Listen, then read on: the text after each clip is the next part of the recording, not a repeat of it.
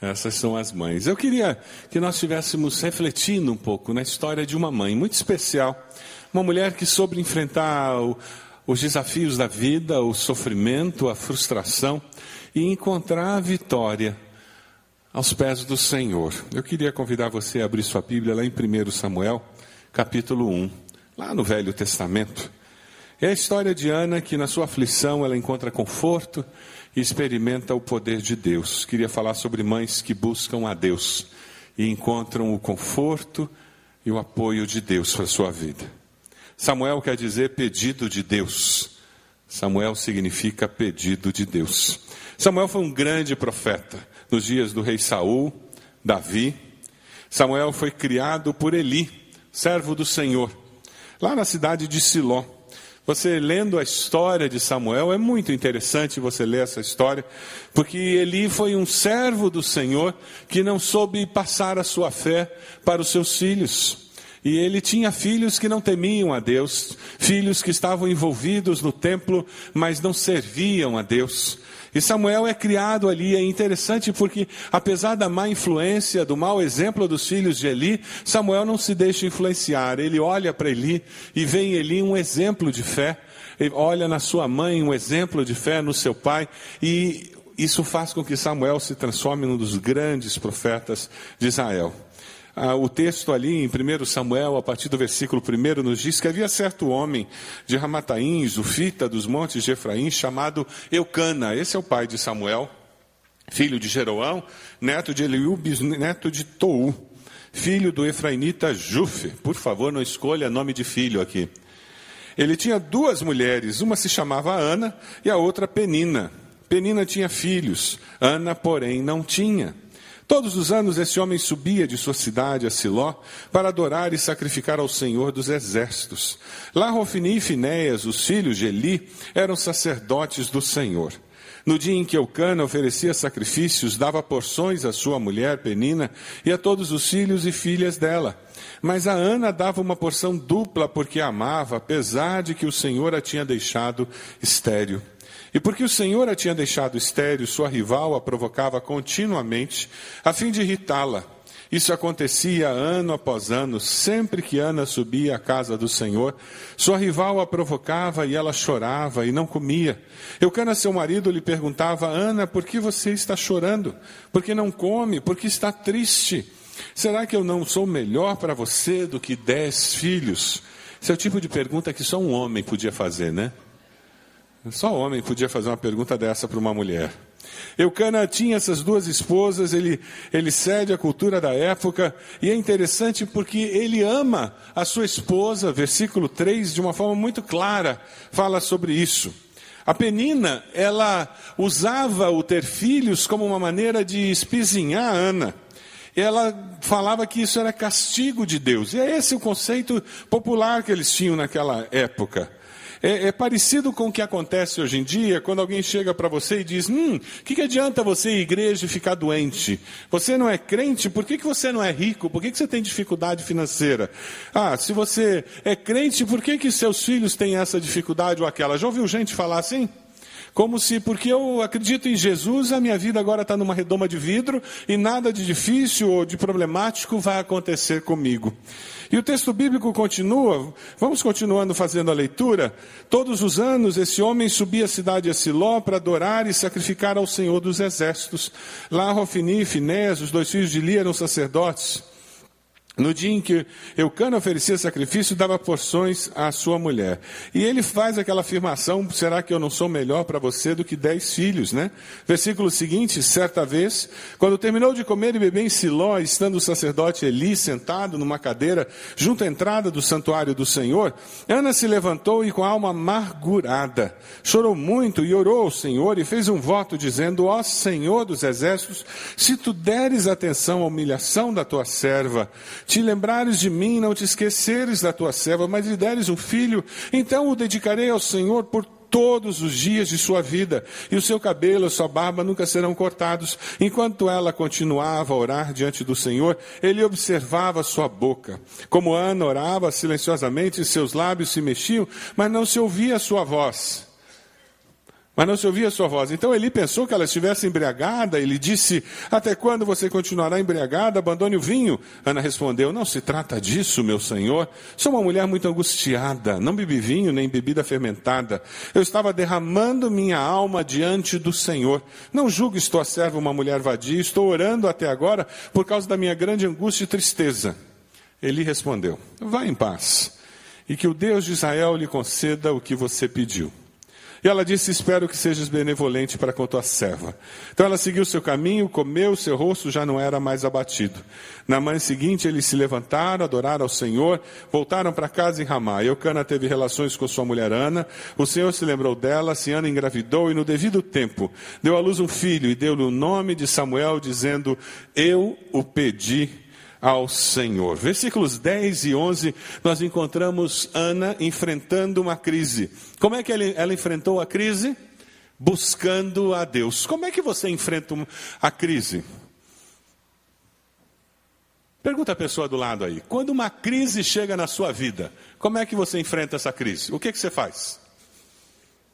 Perdi o emprego. Roubaram o meu carro. Como é que você lida com isso? A enfermidade chegou na minha casa. Como é que você lida com isso? Para Ana enfrentar a crise era buscar a Deus. A crise dela era esterilidade. A crise dela era ser considerada pelas pessoas amaldiçoada por Deus. Era assim que as pessoas a viam, porque ela não tinha filhos. E ela resolveu buscar a Deus. Muitas situações na vida não podem ser explicadas racionalmente, porque a nossa vida é paradoxal. Não use essas situações da vida para dizer que Deus não existe ou que Deus não, não se importa com você.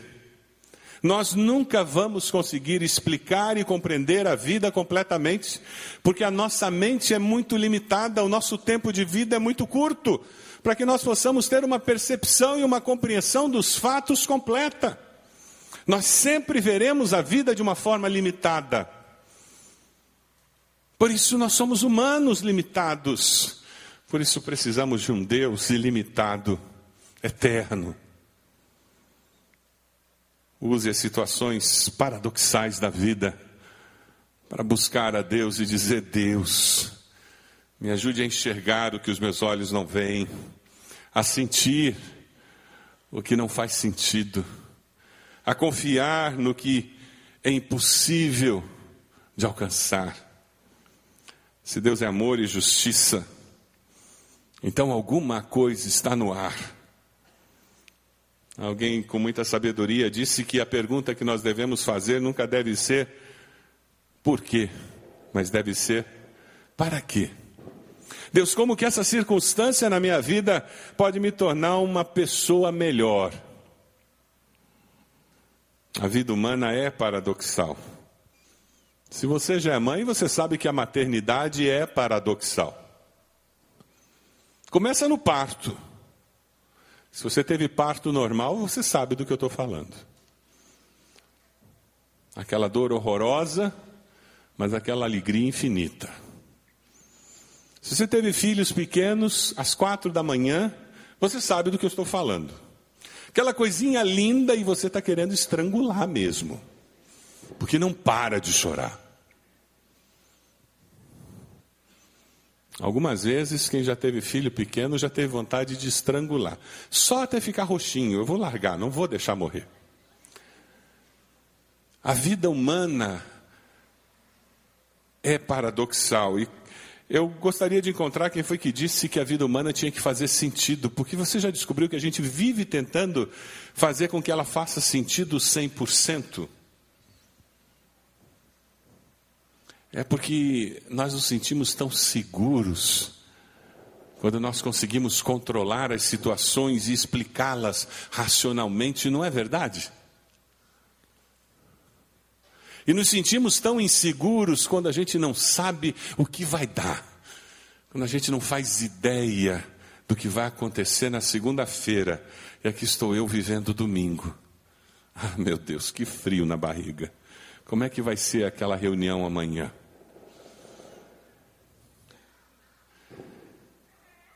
É interessante porque o texto no versículo 10 fala de um sentimento muito difícil de ser vivido pelo ser humano. Veja aí o versículo 10. Ana chorou com a alma amargurada. Você já teve alma amargurada? A Bíblia nos exorta para nós termos cuidado para não deixar que se crie em nós raiz de amargura, lá no livro de Hebreus. Raiz de amargura é quando eu deixo que o ressentimento cresça e se instale dentro de mim. É quando eu acho que alguém fez alguma coisa que me prejudicou e eu não perdoei. Aí eu me agarro àquele direito. E porque eu me agarrei àquele direito, agora eu olho para a pessoa e eu olho ressentido.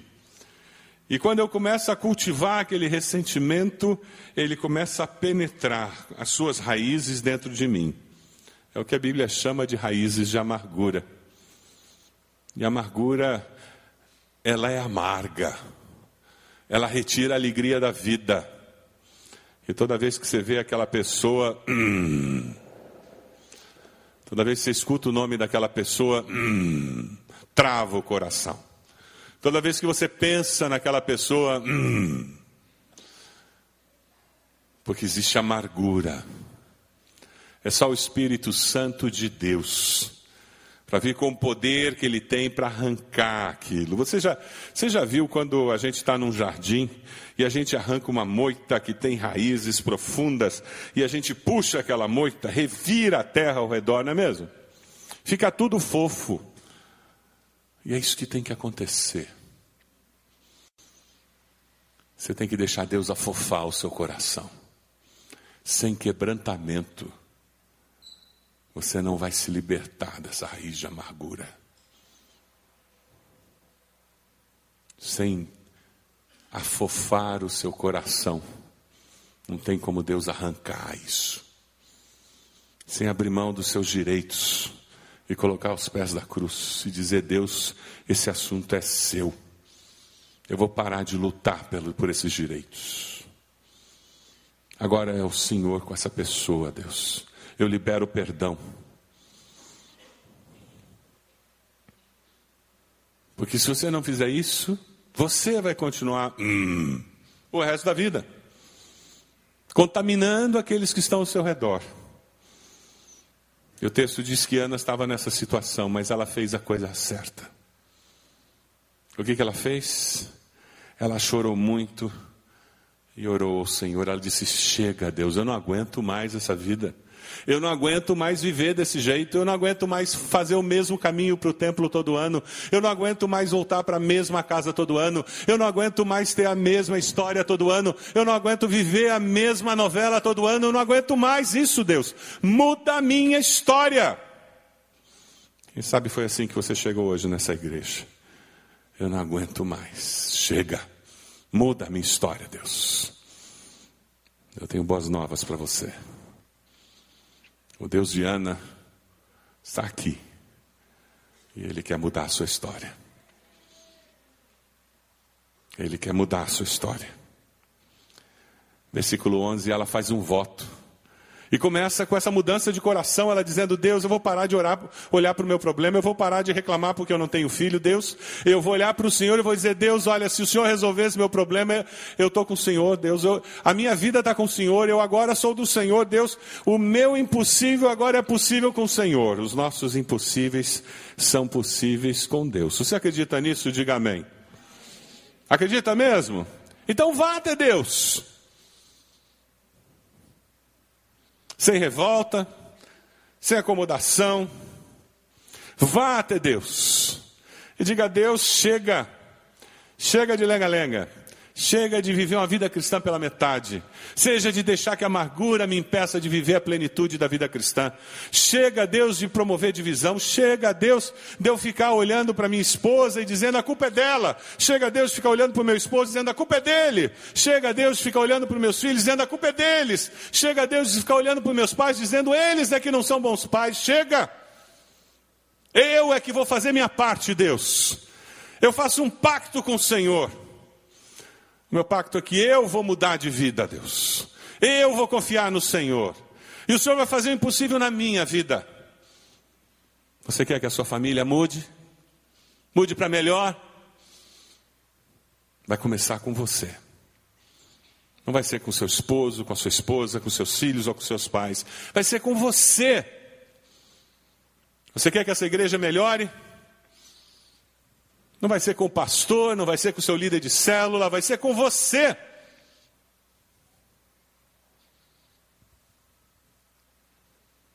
Ana decidiu: eu não vou voltar para casa do mesmo jeito.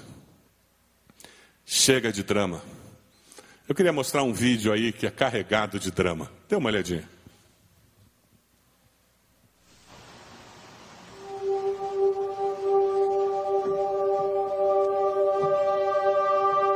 When are you gonna get out of here?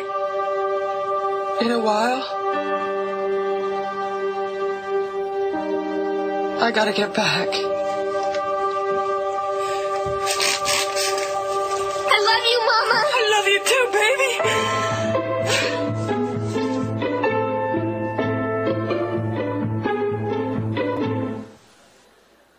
Tem gente que faz drama para tudo, gente. Até para fazer faxina. Chega de drama. Chega de fazer drama. Chega de reclamar dos outros. Para de reclamar dos seus filhos. Para de reclamar do marido. Pare de reclamar da sua esposa. Pare de reclamar do seu chefe. Pare de reclamar dos seus funcionários. Pare de reclamar dos seus membros da célula. Pare de ficar falando mal do, do seus, seu líder de célula. Faça alguma coisa. Eu ia cantar uma música, mas não vou cantar. Mas o povo mais velho sabe qual é a música que veio na minha mente agora.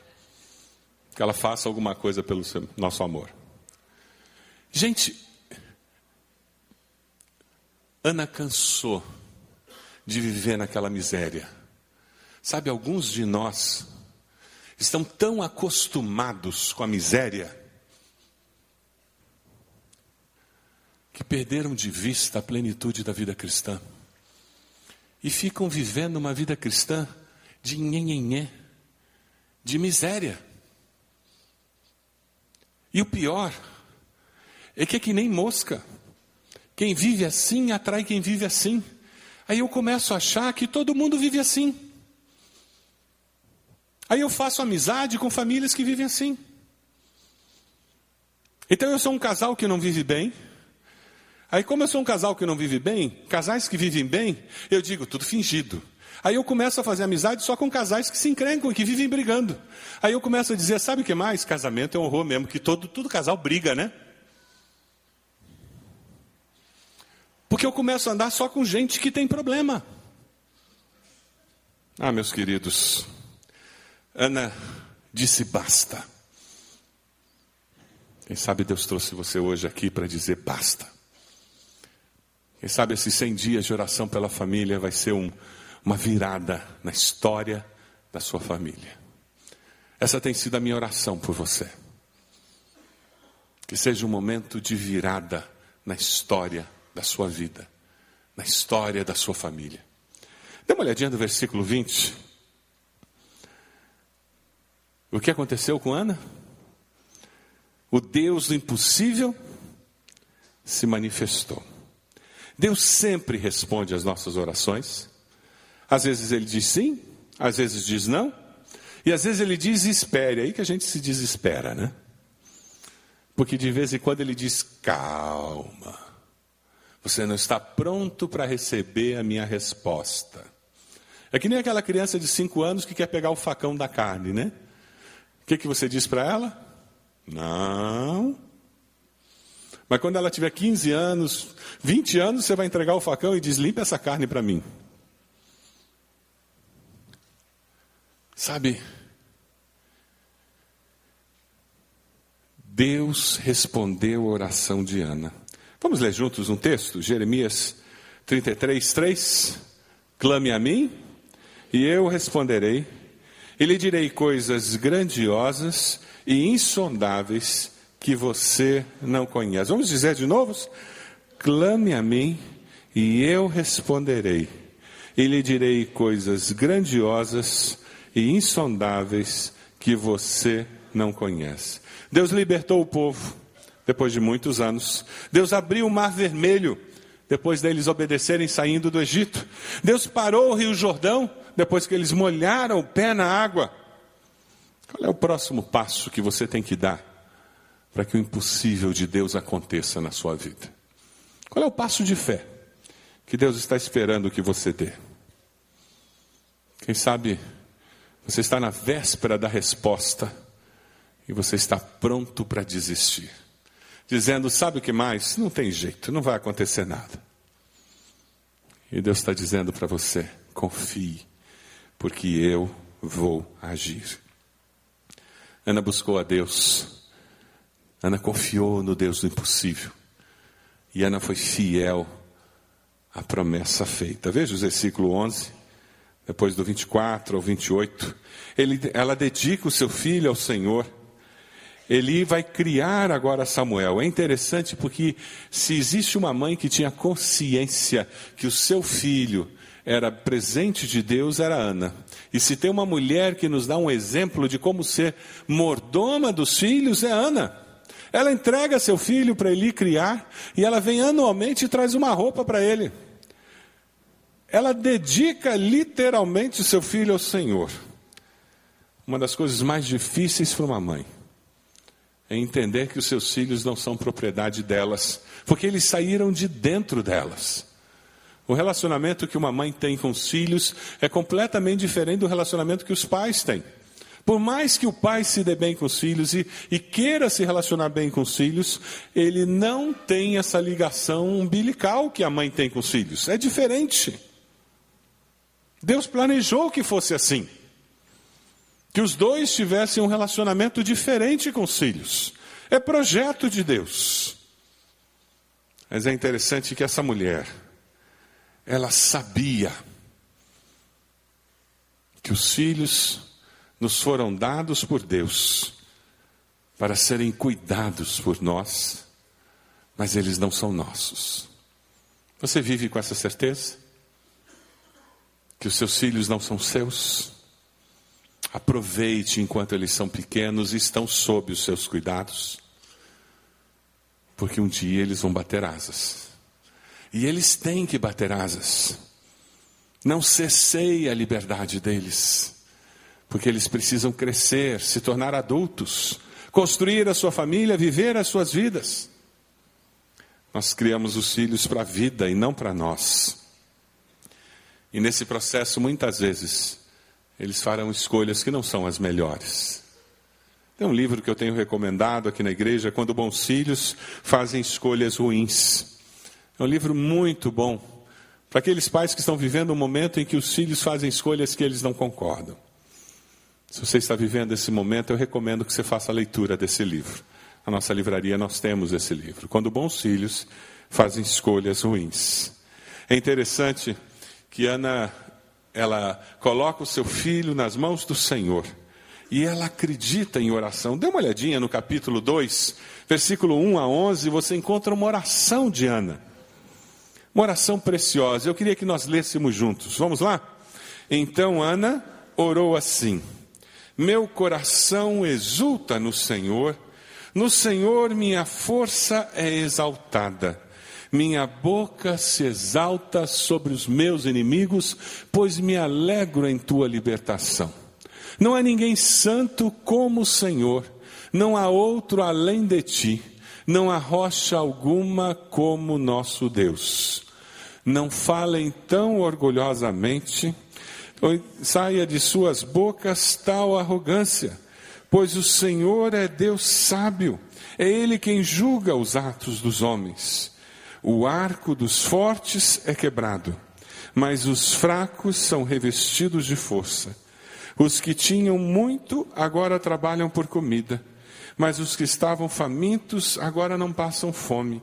A que era deu à luz sete filhos, mas a que tinha muitos filhos ficou sem vigor. É interessante. É uma exaltação do poder de Deus e um reconhecimento de que a vida é paradoxal. Ana cresceu no seu entendimento de Deus. Ela não se tornou uma mulher triunfalista. Alguém que achava que tudo ia dar certo, só porque agora Deus respondeu uma oração dela. Não, não, ela percebeu que a vida é complexa sim, mas Deus está no controle. Você tem essa convicção de que Deus está no controle? No controle da história da sua vida? Isso faz toda a diferença quando você chega no trabalho segunda-feira e você tem que fechar aquele negócio. E você vai para aquela reunião com aquele cliente. E você consagra aquela reunião ao Senhor e diz: Deus, eu confio no Senhor, e você faz o teu melhor. E você sabe que Deus está no controle. Quando você trabalha naquele projeto e você faz o teu melhor, e você faz sabendo que Deus está no controle. Seja qual for o resultado, Deus está no controle. Você vive com essa convicção? É isso que nos permite viver a vida abundante em Cristo Jesus. As mães têm a capacidade, têm a missão, junto com os pais, de ensinar os filhos a viver assim. Passar a fé para a próxima geração é viver dentro de casa essa realidade de que meu filho, Deus está no controle. Sabe, minha filha, Deus está no controle. Você tem passado isso para os seus filhos? Ah, meus irmãos, eu encontrei uma poesia falando sobre as mães. Elas nos abençoam demais. É uma poesia do Joia Júnior. Eu queria que nós ouvíssemos essa poesia, que fala sobre essas que têm esse desafio de nos ensinar a viver a vida. Vamos lá.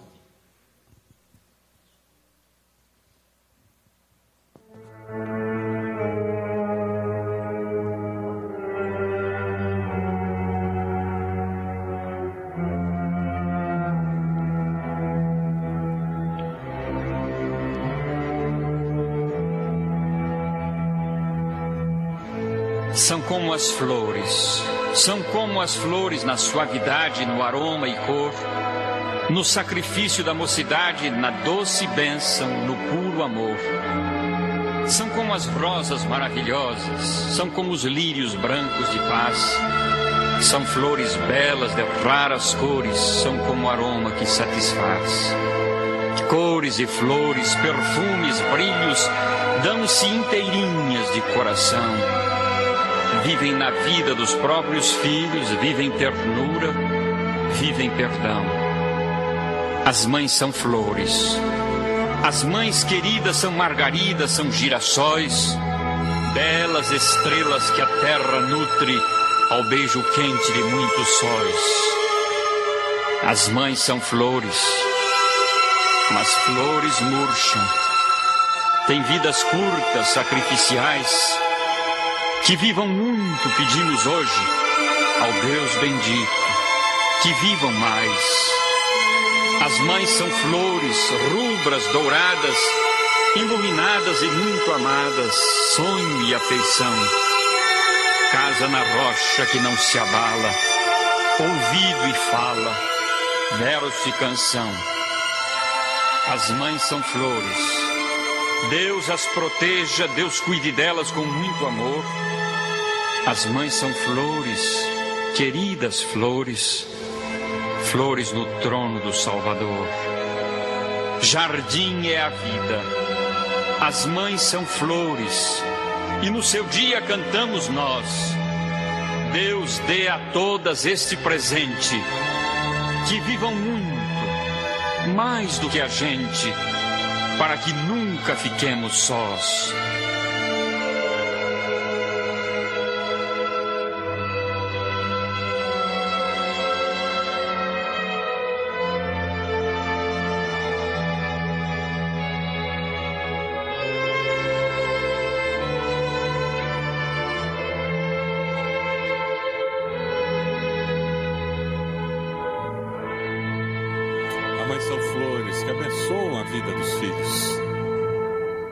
Muito mais do que o cuidado materno, desde a mais terra infância. Elas cuidam do caráter dos filhos, cuidam do desenvolvimento espiritual dos filhos também. Elas são responsáveis por garantir que aqueles filhos cresçam. Elas estimulam para que todo o seu potencial se desenvolva. Nós vemos Ana preocupada com Samuel, lá no capítulo 2, versículos 18 e 19. Samuel, contudo, ainda menino, ministrava perante o Senhor vestindo uma túnica de linho. Todos os anos sua mãe fazia uma pequena túnica e a levava para ele. Quando subia a Siló com o marido para oferecer o sacrifício anual. Samuel, ele, apesar da influência dos filhos de Eli, ele escolhe valorizar a fé transmitida pela sua mãe. Você está valorizando a fé transmitida pela sua mãe? Você está abraçando o Deus da sua mãe? O Deus dos seus pais tem se transformado no seu Deus? O Deus do seu pai, o Deus da sua mãe, tem se transformado no seu Deus? Durante esses 100 dias, de uma forma muito especial, estaremos orando pelos nossos filhos, para que o nosso Deus possa se tornar o seu Deus uma experiência pessoal. Durante esses 100 dias, de uma forma muito especial, estaremos orando pelos nossos pais que não conhecem ao Senhor, para que o nosso Deus possa se transformar no seu Deus. O Senhor foi bondoso com Ana, ela engravidou, deu à luz três filhos e duas filhas. Enquanto isso, o menino Samuel crescia na presença do Senhor. Foi assim que Samuel cresceu. Deus abençoou Ana com filhos, além de Samuel. Mas aquele primogênito, consagrado ao Senhor, serviu ao Senhor e teve um impacto tremendo na vida do povo de Israel. Ana foi sincera com Deus. Ela derramou o seu coração diante de Deus. Você tem o hábito de fazer isso? Derramar sua angústia, sua aflição diante de Deus? Ela confiou no Senhor no meio de uma crise confiou que ela era mais do que vencedora por meio do poder do Senhor. Você confia no Senhor quando uma crise vem? Ou você se desespera? Você busca o Senhor no meio da crise ou você procura as soluções humanas, fazendo todas aquelas coisas que até aquele que não conhece a Deus consegue fazer? Será que você deixou de crer no Deus do impossível? E você tem vivido a vida cristã com um Deus apenas dos possíveis? Ana creu que Deus faria o impossível. Você precisa crer hoje no Deus do impossível? Ela cumpriu os votos feitos ao Senhor. Você tem cumprido os votos que você tem feito ao Senhor? Eu queria falar com você, pai e mãe. Você decide hoje dedicar seus filhos a Deus como Ana? e dizendo: Deus, eles não são meus, são seus. Aquilo que eu fiz quando eles eram bebês, eu faço de novo hoje. Talvez eles estejam nos caminhos do Senhor, talvez eles não estejam, independente de onde eles estejam. Deus, eu quero consagrá-los ao Senhor. Eu queria falar com você, filho, filha. Você está sendo fiel a Deus como Samuel? Você tem valorizado a fé dos seus pais, a fé da sua mãe? Eu queria que você abaixasse a sua cabeça nesse momento, por gentileza. Feche seus olhos. Momento de oração. Momento seu com o Senhor. Qual a decisão que Deus tem colocado no seu coração? Por que Deus o trouxe até aqui? Existe algum impossível na sua família que você precisa colocar aos pés da cruz hoje à noite e dizer: Deus, eu preciso que o Senhor faça com que o impossível aconteça na minha família, na minha vida. Quem sabe a amargura que tem prendido você, tem impossibilitado você de ter uma relação significativa com Deus. Um coração amargurado tem separado você do Senhor. Vá até Ele como Ana foi. Derrame a sua alma diante do Senhor. Quem sabe é um filho que tem negado a fé, tem se afastado do Senhor. Esse é um momento especial. Momento especial junto ao Senhor. Momento de você consagrar seus filhos ao Senhor. Tempo de colocar sua família diante de Deus. Quem sabe você está aqui e você nunca tomou uma decisão ao lado de Jesus. Você já ouviu falar de Jesus? Sabe, mas não houve um tempo em que você se arrependeu dos seus pecados. Você reconheceu que ele morreu na cruz no seu lugar.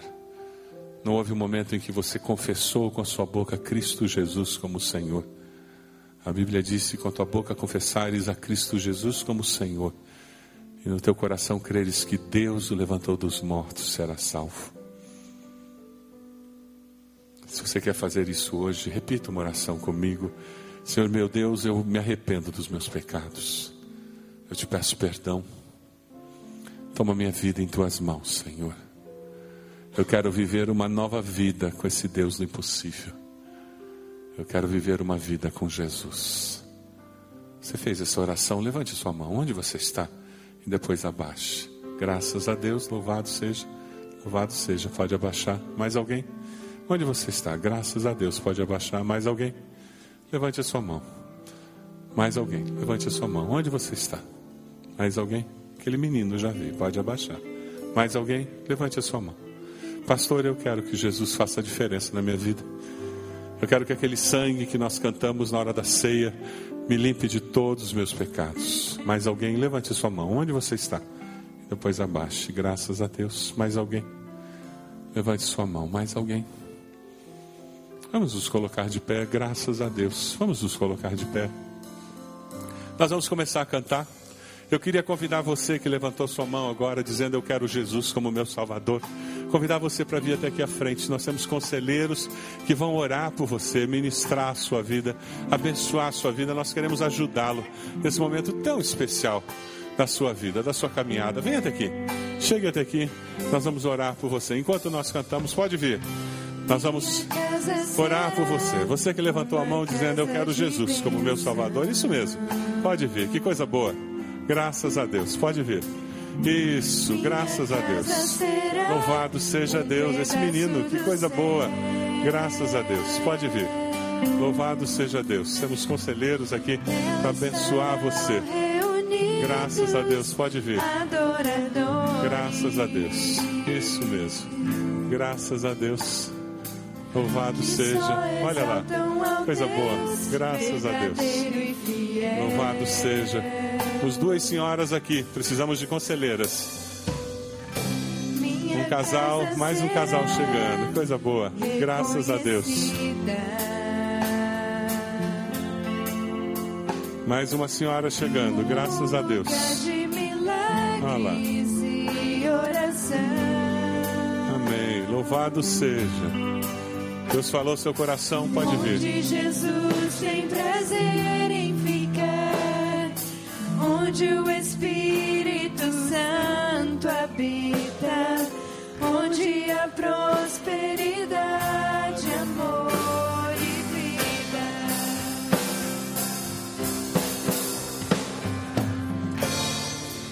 Eu queria agora falar com você, você que está aí. Nós vamos ter um desafio de 100 dias de oração pela família. Eu queria desafiar você a sair do seu lugar e vir aqui à frente. O seu compromisso vai ser um compromisso parecido com o de Ana. Deus, eu quero orar pela minha família como eu nunca orei na minha vida. Eu vou orar lá em casa, eu vou orar nas vigílias que nós vamos ter na igreja, nesses 100 dias. Quem sabe você vai passar o resto da vida orando desse jeito. Mas nesses 100 dias, eu vou orar diferente. Eu vou orar diferente pela minha família. Eu assumo um compromisso. Tem alguma coisa lá em casa que eu estou esperando que o poder de Deus venha intervir para que a gente tenha alguma coisa diferente. Tem alguma coisa na sua família que precisa mudar, mudar para melhor? Tem? Você vai chegar aqui. Pode vir. Pode sair do seu lugar e vir. Nós vamos cantar. Enquanto nós cantamos, Aqui à frente vai encher, eu sei disso. Pode vir. Cheguem aqui mais para frente, por favor. Vocês cheguem um pouco mais para frente. Pode vir, vai encher mesmo. Pode vir todo mundo. E nós vamos orar e dizer: Deus, vai acontecer um milagre lá em casa. As coisas vão mudar para melhor. Porque o teu poder vai se manifestar na nossa casa. Passa do meu lado, Senhor, um lugar de harmonia.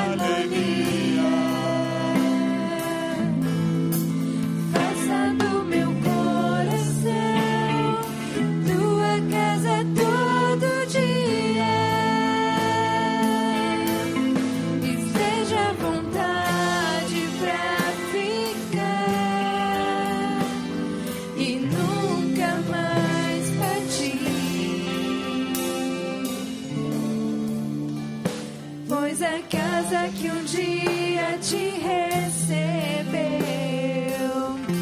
nunca mais saberá viver sem ti. Deus vai agir. Tem alguém ainda parado aí dizendo: Ah, sei lá, eu já fiz isso tantas vezes. Deus está incomodando o meu coração. Talvez você seja membro de igreja há muitos anos. Você já ouviu muitas mensagens sobre família.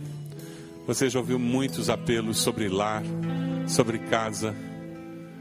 Talvez você esteja ainda na fase da desesperança. Sabe, eu não, não sei se vai acontecer alguma coisa. Eu quero dar boas novas para você. Pode acontecer sim. Pode acontecer. Mas você tem que dar o passo de fé. Você tem que pisar a água do Rio Jordão. Você tem que dizer: Deus, eu estou crendo contra as possibilidades. Foi o que Ana fez. Deus, meu coração está amargurado, mas eu estou aqui me derramando diante do Senhor. Deus, eu tenho dúvidas se um dia eu posso ter um filho, mas eu estou aqui clamando por esse pedido, por esse sonho que eu tenho, Deus. A irmã Cristiane Grazotti, quantas vezes ela veio aqui à frente chorando, clamando, pedindo por um filho. E Deus deu a graça dela conceber. Tem um impossível na sua família? Você gostaria de interceder para que Deus abençoasse o seu lar de uma forma incrível? Tem alguém na sua família que precisa ser tocado pelo mover de Deus, para pegar fogo no coração, para amar mais ao Senhor, para buscar mais ao Senhor? Nós vamos cantar mais uma vez e depois nós vamos orar. Venha se unir a esse grupo que está aqui à frente, dizendo: Eu quero que Deus faça alguma coisa nova lá na minha casa. Começando por mim, e eu estou dando esse passo de fé. Pode vir, enquanto nós cantamos.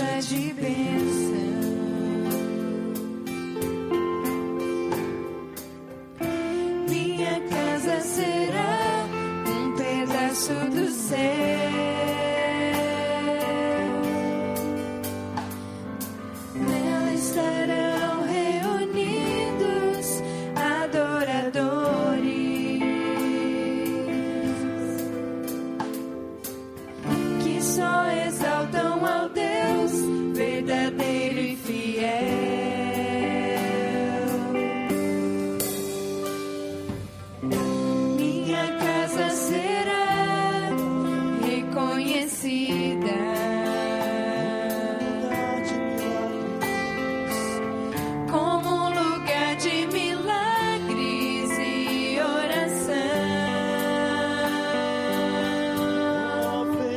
Onde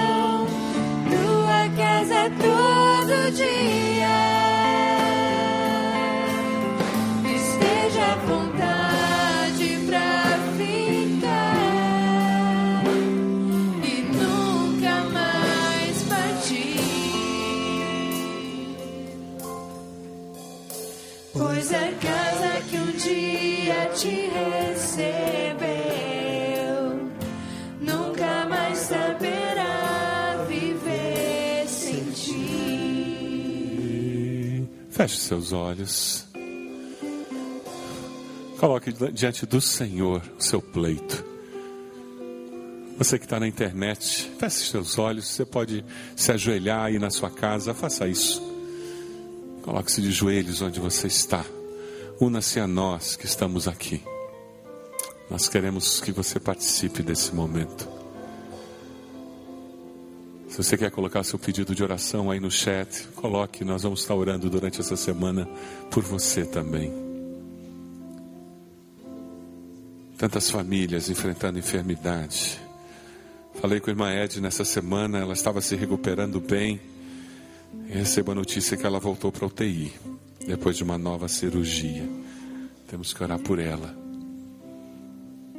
O irmão Aristeu, da irmã Lólia, continua com dificuldades, reinicia seu tratamento. A irmã Celi fez cirurgia, está em casa se recuperando. Tantas pessoas. Irmão Eli Marques em casa se recuperando da cirurgia. Irmão Jucenima Silvia em casa com o filho se recuperando. Deus amado. Meus queridos, tantos que sofrem com enfermidades. Irmãos queridos, que precisam do teu alento como bom pastor, aquele que nos leva a pastos verdejantes, a águas tranquilas. Nós nos unimos como igreja e oramos por eles. Clamamos por cura, Senhor. Cura física, alento espiritual, forças. Clamamos pelas suas emoções para que estejam estáveis. Ah, Deus bendito, que haja glória para o teu nome através do restabelecimento dos teus filhos. Ah, Deus, o Senhor conhece nossos corações aqui. O Senhor sabe como nós amamos nossas famílias. Como nós desejamos ter um lar que seja um pedacinho do céu mesmo. O Senhor conhece a luta de cada um dos teus filhos aqui. Cada um deles tem uma luta diferente, tem um desejo diferente no coração. A Deus, é incrível para nós pensarmos que o Senhor conhece cada uma das questões que está no coração de cada um de nós. E o Senhor conhece com detalhes o teu coração chora com o nosso coração. O teu coração se importa. E o Senhor intervém a nosso favor. Nós pedimos que o impossível aconteça, porque para o Senhor os impossíveis são possíveis. Nós pedimos que a manifestação do teu poder seja tão clara que nós tenhamos que dizer: foi Deus quem fez. E nós vamos render toda a honra e toda a glória para o Senhor e para o Senhor apenas. Ó oh, Deus bendito, nós te exaltamos, Senhor, te glorificamos, porque só o Senhor é Deus. Toma, ó Deus bendito, em tuas mãos a vida de cada um destes irmãos que estão aqui. Abençoa-os com graça, com favor, com misericórdia.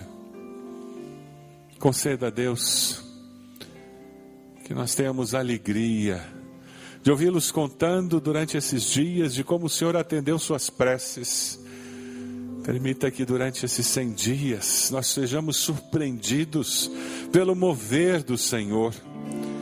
E que hoje mesmo, amanhã, nós já possamos perceber as respostas do Senhor às nossas orações. Oh Deus, abençoa esses que vieram à frente dizendo: Eu quero Jesus como meu Salvador. Eu quero Jesus como meu Senhor e Salvador. Toma-os em tuas mãos. Para que, permita que nós, como igreja, sejamos bênção nas suas vidas. Nós saímos daqui desse culto, Deus, com a certeza de que o teu amor que é eterno, a graça de Jesus, nosso Salvador, e as consolações do teu Santo Espírito estarão conosco e com todo o povo de Deus, hoje e sempre. Amém, Senhor. Amém.